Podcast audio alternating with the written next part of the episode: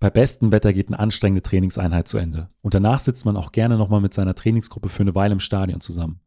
Zu Beginn meiner Leichtathletikkarriere haben wir dabei auch immer mal gerne das eine oder andere Bierchen zusammen getrunken. Nur insgeheim wusste ich, dass der Alkohol nach der Einheit alles andere als ideal für die Regeneration ist. Deshalb habe ich irgendwann das Bier gegen einen Eiweißshake getauscht. Ein wirklicher Ersatz war das aber nicht. Meinem heutigen Partner Joyboy ist es jedoch gelungen, den Geschmack von Bier mit dem Proteingehalt eines Eiweißshakes zu kombinieren. Ganz ohne Alkohol. Wenn du also nicht auf den Geschmack von Bier verzichten willst und zeitgleich etwas für deine Regeneration machen möchtest, hat Joybräu gleich drei verschiedene Sorten für dich am Start. Und du willst mehr wissen? Den Link dazu findest du natürlich in den Show Notes. Mein Name ist Benjamin Brömme und herzlich willkommen zu meinem Athlet Leichtathletik Podcast. Mein heutiger Gast ist der Hindernisläufer Frederik Rupert. Frederik lieferte in diesem Jahr bei einem Meeting der Continental Tour Gold im finnischen Turku ein fulminantes Rennen ab und kam nach 8 Minuten 15,57 über die 3000 Meter Hindernis ins Ziel. Damit schob er sich in der ewigen deutschen Bestenliste auf den neunten Platz und wurde deshalb natürlich für die Weltmeisterschaft und die Europameisterschaft nominiert. Kurz vor seinem WM-Start in Eugene habe ich mich mit ihm zusammengeschaltet und über seinen Weg in die Leichtathletik und natürlich auch über das Rennen in Tokio unterhalten den Europameistertitel jetzt mal in Schweden hin oder her, das war für mich ein Riesending und der Türöffner für den ganzen Profisport. Aber in Finnland, das war so unerwartet und ähm, ich kann das nicht wirklich in Worte fassen. Ich war ja völlig alleine dort, hatte niemanden da, ähm, mit dem ich direkt jetzt meine Emotionen teilhaben lassen konnte und ähm, musste das Ganze erstmal selber verstehen, habe einen Anruf gehabt meine Freundin angerufen, meinen Trainer angerufen, meine Eltern angerufen und konnte dreimal nicht wirklich sprechen, weil ich so überwältigt war. Das habe ich noch nie vorher gehabt.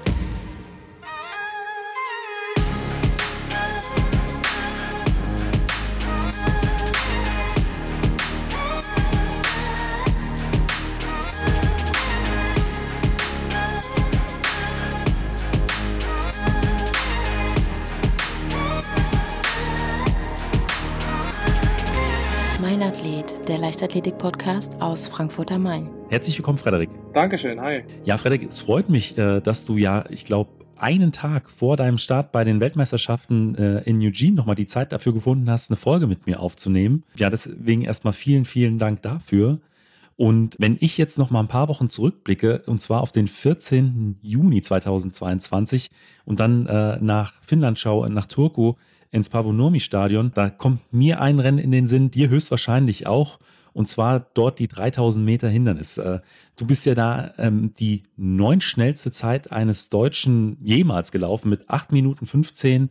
58. Ähm, Deswegen meine Frage, hättest du im Vorfeld mit, mit dieser Zeit da in, in, in Finnland gerechnet? Ist natürlich jetzt eine Frage, die ich schon sehr oft gehört habe, von allen möglichen Seiten. Und ich kann jedes Mal nur sagen, auf gar keinen Fall. Also ich habe schon damit gerechnet, sage ich mal, die Norm angreifen zu können für die Weltmeisterschaften hier und auch nochmal deutlich Bestzeit zu laufen. Aber mit einer 8,15 habe ich äh, im Leben nicht gerechnet und habe auch ehrlich gesagt nicht mal davon geträumt.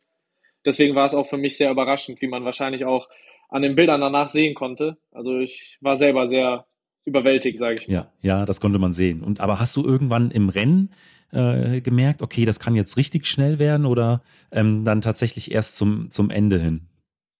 Ich habe die Splits natürlich gesehen von dem Äthiopier vor mir und ich wusste ja ungefähr, wo ich mich aufhalte. Aber ähm, ja, bei 1000 habe ich gesehen, dass es sehr schnell ist. Bei 2000 habe ich auch gesehen, er ging 5,29 durch. Da wusste ich, okay, also viel weiter dahinter bin ich nicht. Eigentlich tatsächlich das ganze Rennen nur die 820 im Kopf. Also ich habe mich gar nicht mit was Schnellerem befasst. Und äh, als ich auf die letzte Runde ging, wie ihr das auch kommentiert habt, habe ich gesehen 710, 711 und da wusste ich, okay, eine 68er Runde, dann hast du die 820. Aber natürlich gar nicht in dem Wissen in dem Moment, dass die letzte Runde bei Hindernis ja gar keine 400 Meter sind. Das ist ja ein bisschen kürzer. Wir starten ja ein bisschen weiter hinten. Ja, ja. Und ja, dass es dann im Endeffekt dazu gekommen ist, das habe ich auch während des Rennens nicht gemerkt. Also tatsächlich erst wirklich, als es oben auf der Leinwand stand. Weil manchmal merkt man es ja zumindest auch so ein bisschen im Körpergefühl, wenn du sagst, okay, du hast die Splits gesehen, die Zeiten, hat sich das in dem Moment für dich dann auch relativ leicht, ich sag mal, für diese schnellen Splits angefühlt oder ähm, hattest du dafür gar keinen Kopf? Es war irgendwie ein komischer Tag. Also ich war total in dem Rennen drin, habe aber trotzdem total viel außenrum mitbekommen. War auch so ein bisschen getragen von den Zuschauern, muss ich ehrlich gesagt sagen. Weil ich glaube, die fanden es ganz cool, dass ich so nah vorne drin war. Und hinter mir war auch noch der Finne, der natürlich da ein Heimspiel hatte. Das heißt, dort wurde es immer besonders laut und ich war ja nicht weit vor ihm das ganze Rennen eigentlich. Das waren 20, 30 Meter vielleicht und äh, also es war einfach geil. Ich habe wirklich den Kopf ausgeschaltet und bin mitgegangen und äh, es fühlte sich nicht schlimmer an als irgendein anderes Hindernisrennen, muss ich sagen. Und äh, das Rennen hatte ich ja dann schlussendlich auch äh, nach Eugene gebracht zur WM. Äh, deswegen meine nächste Frage: Wie liefen denn jetzt so die äh, letzten Vorbereitungen vor deinem WM-Start? Äh, eigentlich sehr gut. Also ich muss sagen, ähm, nach der DM musste ich nochmal mich selber so ein bisschen aufpäppeln, weil ich ganz zufrieden war, sowohl zeitlich als auch von dem Rennverlauf her, den ich gezeigt habe. Ähm, aber durch die, die Zeit jetzt auch im Pre-Camp habe ich doch nochmal auch gut trainieren können, habe nochmal gute Trainingsnachweise gehabt, wodurch ich weiß, okay, also die Form von 815, die hast du schon noch. Du musst es halt nur auf die Bahn bringen, was natürlich nicht heißt, dass ich das jetzt hier direkt schaffe. Aber ähm, in der Theorie bin ich jetzt nicht schlechter drauf, als ich das vor einem Monat war. Aber Frederik, wie bist du denn irgendwann mal zur Leichtathletik gekommen? Eine längere Geschichte. Also so wirklich komplett zum Laufen bin ich gekommen durch äh, eigentlich meinen Vater, der mal früher mit einem Arbeitskollegen laufen war. Und als ich so sieben war, bin ich immer mit dem Fahrrad mitgefahren und irgendwann habe ich mal gesagt, Papa, ich will mal mitlaufen. Und ja, die haben natürlich gedacht, der ist bekloppt, ne? In dem Alter, ja gut, lass ihn mal. Und dann bin ich mal mitgelaufen und ja, die zwei völlig am Ende und ich bin mit dem Hopserlauf durch den Wald gerannt. Ähm, ja, wodurch sich dann schon ziemlich schnell ergeben hat, dass ich wohl recht talentiert bin. Aber im ersten Moment hat es nicht dazu geführt, dass wir zum Verein gegangen sind, sondern ähm, tatsächlich habe ich dann so ein, zwei Mal im Jahr irgendwelche Volksläufe gemacht. War auch da immer gut, aber für mich war damals immer Fußball die Nummer eins. Und ähm, irgendwann hatten wir dann in der Grundschule noch so ein, so ein Grundschulsportfest, was die Leichtathletikvereine bei uns im Umkreis so auch als Sichtungswettkampf äh, genommen haben. Und dann wurde mein Vater dort von einem Trainer nochmal angesprochen und letztendlich wurde ich dann ein bisschen, sage ich mal, dazu gezwungen, mal zum Training zu gehen, weil ich gar keine Lust dazu hatte. Für mich gab es früher wirklich nur Fußball. Und ja, nach zwei, drei Mal ist man dann halt auch in so einer Gruppe integriert, versteht sich mit Leuten gut und dann war ich drin und habe angefangen und dann hat es mir auch relativ früh schon Spaß gemacht, weil ich halt auch, sage ich mal, regional natürlich immer gewonnen habe. Und mit dem Erfolg hat man natürlich auch Spaß, so ist es ja überall. Aber du äh, warst ja am Anfang auch eher über die äh, kürzeren Distanzen unterwegs. Du bist auch äh, einige Male 400, 800 Meter gelaufen. Wie kam es dann dazu, dass du dich jetzt auch insbesondere jetzt in den letzten Jahren auch äh, äh, stärker auf die Hindernisläufe, auf die Hindernisdistanzen kon konzentriert hast? Das ist eine gute Frage. Ähm, und zwar bin ich in der Jugend eigentlich immer Hindernis gelaufen, weil wir einfach damals das als zu harte Beanspruchung empfanden, schon mit 16, 17 zwei Läufe zu machen an einem Wochenende. Und ähm, ich habe aber immer Probleme bekommen in meinem Becken und sowas von der Stabilität her, auch gerade als ich noch in diesem Wachstum war. Und dann haben wir mit, als ich in das Jahr ging, in dem ich 20 wurde, haben wir gesagt, dass wir uns auf die Mittelstrecke fokussieren wollen, was äh, rückblickend auch eine gute Entscheidung war. Ich habe dort auch meine Zeiten gut verbessern können, was mir mit Sicherheit auch top geholfen hat, was dieses Jahr anging, aber auch zum Beispiel 2019. Und so richtig der Break kam dann, als ich in das Jahr 2019 ging, also 2018 die Saison rum war, da habe ich zu meinem Trainer gesagt, du Harald, wenn ich nächstes Jahr, wann dann? Also in der U23 sind die Chancen eigentlich am allerbesten mal einen Nationalmannschaftseinsatz zu bekommen, was ich unbedingt wollte. Und ähm, dann haben wir uns eben darauf geeinigt, dass wir das nochmal angehen wollen, das Thema mit dem Hindernislauf, haben in diesem Winter viel auf Langstrecke trainiert, also sprich 3000, 5000, sowas überdistanzmäßiges. Und ähm, ja, dann habe ich den Einstieg ja gemacht mit 3000 Metern damals in Pliezhausen wo ich 8.06 gelaufen bin, was damals schon echt gut war. Und die Norm war ja bei 8,48 über die Hindernisse. Und dann haben wir uns gesagt, okay, also 40 Sekunden, die sollte ich eigentlich nicht verlieren. Dann sind wir eine Woche später nach Karlsruhe gefahren. Ich bin mit einer Grottentechnik dort gelaufen, habe die Norm aber geschafft. Und ja, so kam eins zum anderen. Dann bin ich eben dabei geblieben. Und jetzt äh, rückblickend äh, würdest du auch sagen, dass das die richtige Entscheidung war? Ja, definitiv, auf jeden Fall. Also ich würde es nicht anders machen. Aber auch die Zeit in der Mittelstrecke war auch richtig, weil äh, ohne die hätte ich wahrscheinlich 2019 den Titel nicht geholt und ohne die würde mir wahrscheinlich diese hohe Geschwindigkeit auch nicht im Verhältnis so leicht fallen. Das wäre nämlich auch meine nächste Frage gewesen, ob äh, du da vielleicht auch noch immer so ein Stück weit von profitierst, weil äh, Mittelstrecke ist ja zum Teil auch dann richtiges Sprinttraining auch hier und da nochmal mit dabei. Und ich sag mal, wenn man dann eher ähm, auf die 3000 geht und dann aus, aus dem Ausdauerbereich aber kommt, dann fehlt einem vielleicht auch so ein Stück weit diese Spritzigkeit, die du aber ja offensichtlich hast. Ja, genau. Also man sagt ja immer, die Spritzigkeit und das Tempo, das muss man in der Jugend machen und die Ausdauer, da hat man noch Zeit für. Und genauso haben wir es gemacht und das war rückblickend auch komplett richtig. Also ich würde sagen, auch jetzt, ausdauermäßig ist da noch Luft, aber an meiner Geschwindigkeit tut sich nichts mehr. Aber die reicht eben auch aus für das, ja. für den Bereich, in dem ich jetzt laufe. Und die reicht auch aus, um bei so einem Hindernisrennen auf den letzten 200 mal zwei, drei Leute noch zu holen, wenn man eng beisammen ist. Also von daher würde ich auf jeden Fall sagen, dass ich davon profitiere. Wie groß ist eigentlich deine Trainingsgruppe oder, oder trainierst du alleine mit deinem Trainer? Nein, also die Trainingsgruppe war mal sehr groß vor Corona. Das war richtig schön. Also wir hatten da echt, waren noch alle super eng befreundet. Aber durch die Zeit mit Corona ähm, haben wir leider echt viele Leute verloren und äh, mittlerweile sind es eigentlich nur noch zwei Jungs, mit denen ich trainiere. Ähm, das ist der Jonas Völler, ist ein 1500 Meter Läufer, ähm, 349, also auch echt gut dabei. Dann haben wir noch einen jungen Hindernisläufer, Tom Clemens, der auch in der U18 schon, ich meine, Dritter ist er geworden letztes Jahr. Der hat aber leider extremste Probleme mit äh, seiner Corona-Erkrankung. Also der kommt gar nicht mehr rein mit, mit der Lunge. Und das war es eigentlich schon. Also die Gruppe ist echt leider sehr klein geworden. Mittlerweile mache ich also hindernisspezifisch sowieso alles alleine und äh, ja, die Dauerläufe eben auch meistens. Ähm, was sind denn so hindernisspezifische äh, Trainingseinheiten? Was, äh, was, was kann man sich am besten darunter vorstellen? Ja, das sind dann meistens Tausender mit Hindernissen, mit relativ kurzen Pausen. Die mache ich dann auch mit Laufschuhen, weil es einfach zu viel, zu viel Impact sonst ist für die, für die Füße und die Muskulatur. Das wäre dann, also aber auch nicht mehr als vielleicht zwei bis drei Stück. Kürzere Pausen in ungefähr Wettkampftempo oder etwas drüber vielleicht sogar, je nachdem, wie lange die Pausen sind. Und äh, ansonsten vielleicht noch ein paar 200er mit drei Hürden am Ende. Also wirklich, dass man so ein bisschen in den Flow reinkommt. Ja, ja. ja. Und so in der Vorbereitung für eine Saison, ich sag mal im Aufbau, wie viele Trainingseinheiten, wie viele Kilometer machst du da in der Woche, um dann wirklich wieder ähm, so in, in, der Grundlage wirklich was aufbauen zu können? Mhm.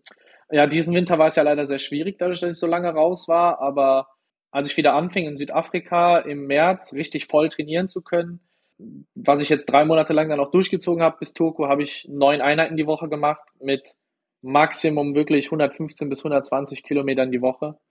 Auf mehr komme ich leider noch nicht. Ich hoffe, dass ich das äh, diesen Winter noch ein bisschen ausbauen kann. Aber das macht mein, hat mein Gerüst leider noch nicht mitgemacht. Und dann wahrscheinlich eher über die Intensität.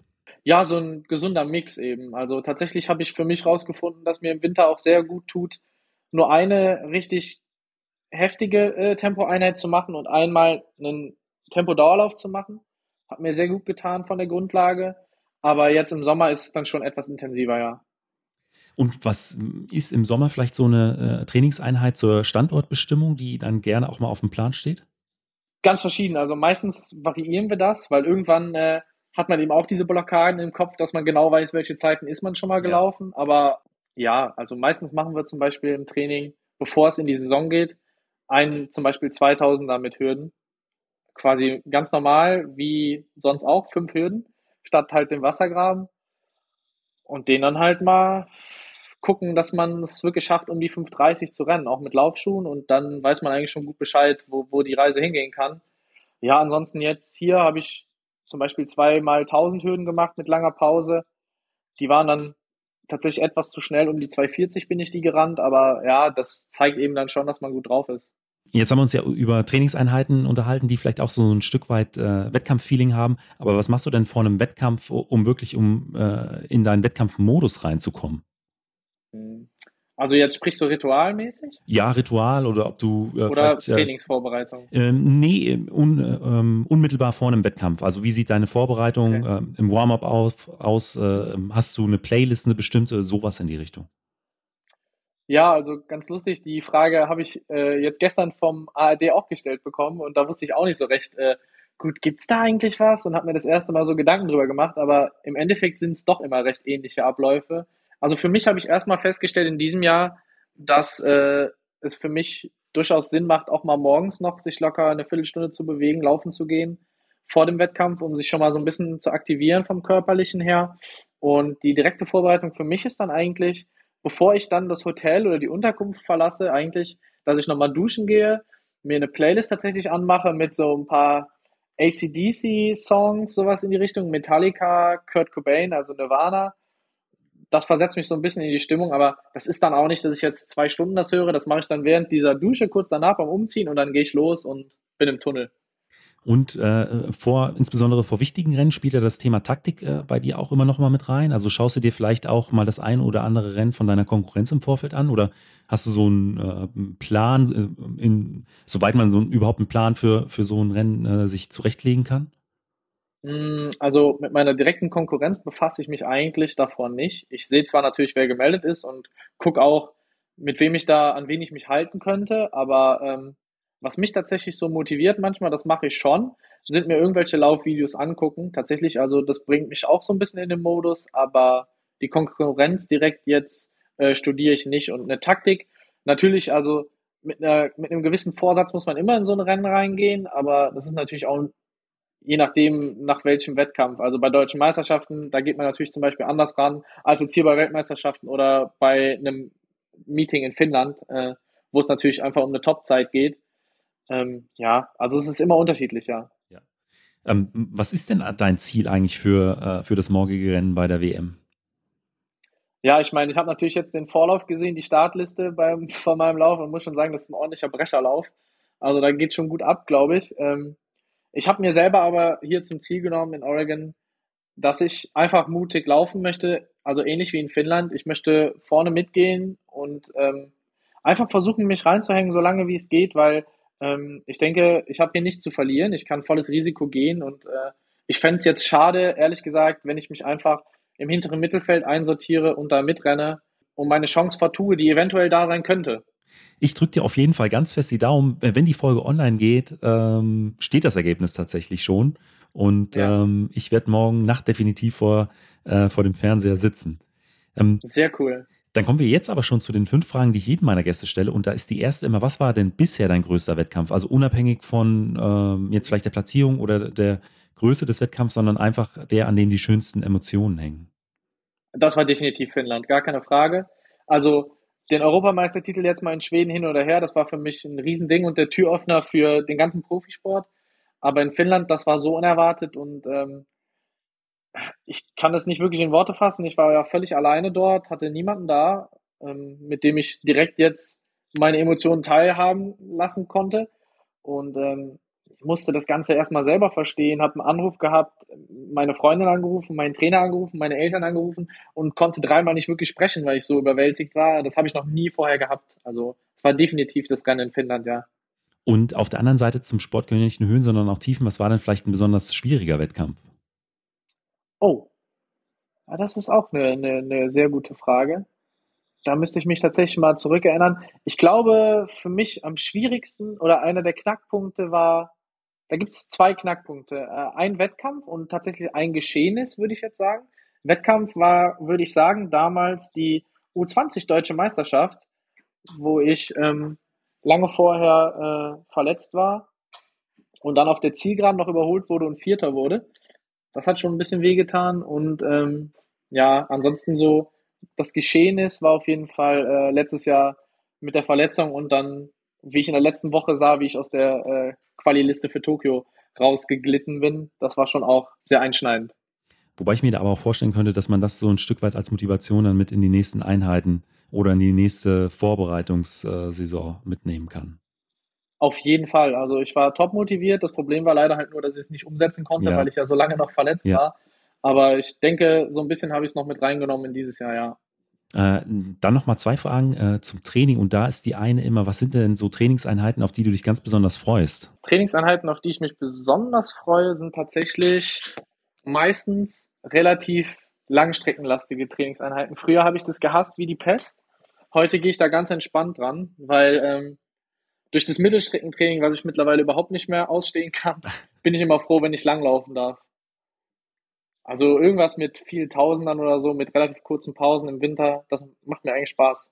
Und auf der anderen Seite, was wäre äh, sowas aus dem Trainingsplan, was du gerne streichen würdest, von dem du aber weißt, es ist wichtig für die Entwicklung? Ja, was mir am wenigsten Spaß macht, sind tatsächlich die klassischen Double Days, also zweimal am Tag laufen, wovon ich aber super viel halte. Also ich glaube, dass das eine der wichtigsten Dinge ist, die mich so weit gebracht haben jetzt.